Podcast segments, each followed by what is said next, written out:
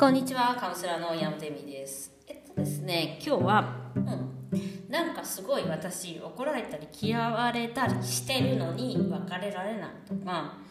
なんだ私こんなに変わってる来たのに、うん、この人なんかはなんか変わらないなとか、まあ、カウンセリング中によくあるんですけど、あの頑張って始めたらいきなりなんか状況が悪くなっちゃうみたいな。なんかそれってどういうことみたいな。まあ私のカウンセリングでもありましたね。別居関係あったし、えー逆ギレめっちゃあったしパートナーの、えー離婚届持ってきちゃった人とかね。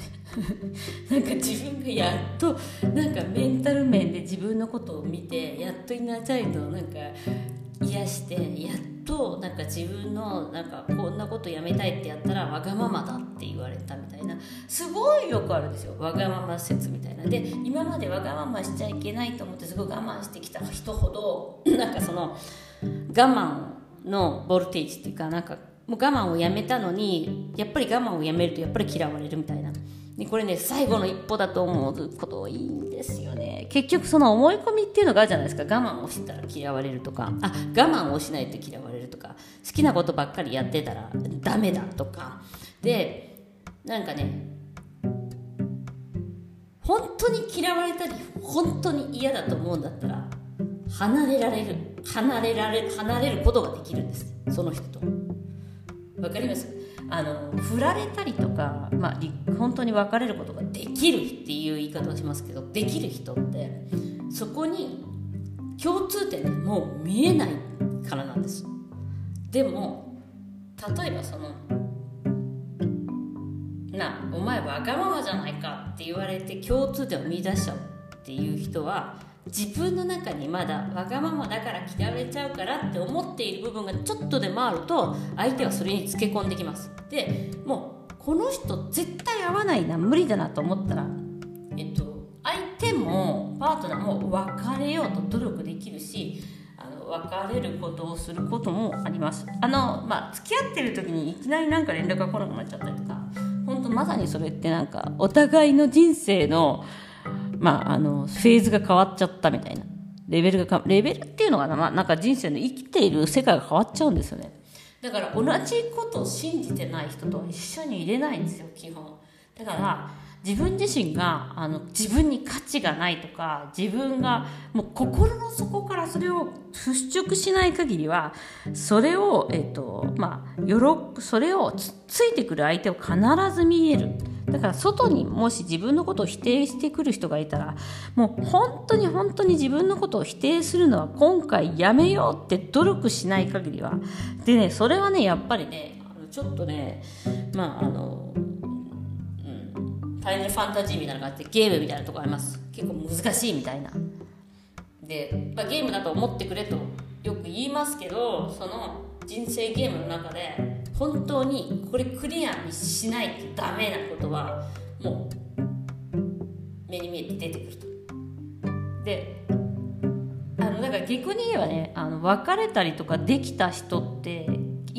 ある意味そういう意味で自分が変化して別れることができた人。てあのゲームクリアなんですよ。で自分が変化しないでやっぱあいつもとか言いながらも、えー、と別れてまたなんか私も新しい人見つけようというと大体同じタイプの人選んでまたセックスレスですとかまたモラハラ系ですとかになっちゃうんでこのね今回だけは頑張ろうみたいなやってくれないとですねあの大体その自己自分の本当に心の底から自分の存在を何もしなくても大丈夫っていうのを、えーと、OK 出していくっていうことはですねすごい難しいんですよ。私自身は主婦だったんでやっぱそのことを、えーと、前回今回ねあのその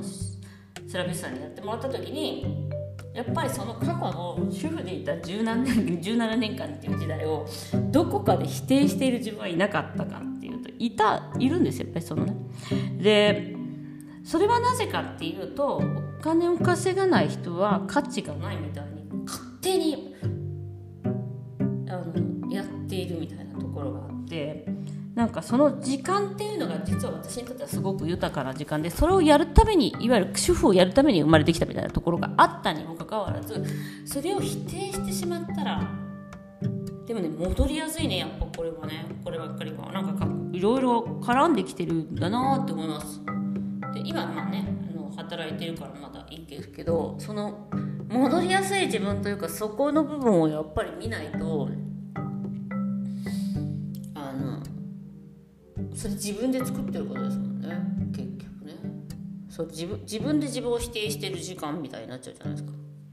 ね。本当にそれをやってよかった。それでいいんだよってあなたがそれでいいんだよって過去のこともそうだし今の自分もそうなんですけど OK を出していくっていうのはまあ実際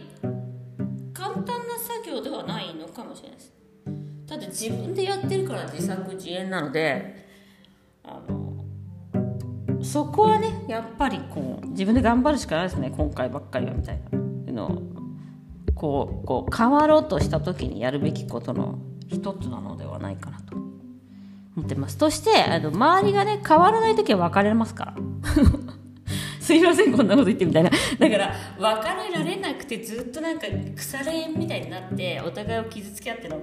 かなり依存で同じ考えを持っている。だからもう自分の中に本当に同じ考えがないとなればあの世界は変わってきます。必ず変わる。これは本当に本当にみんな言ってることだし私も体験したことですね。ということで、今日は自分を変える時に出てくるまああのブロックは自分の中だけではなくて外にも見えてくるっ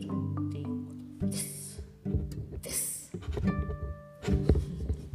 ということで今日もご視聴ありがとうございました。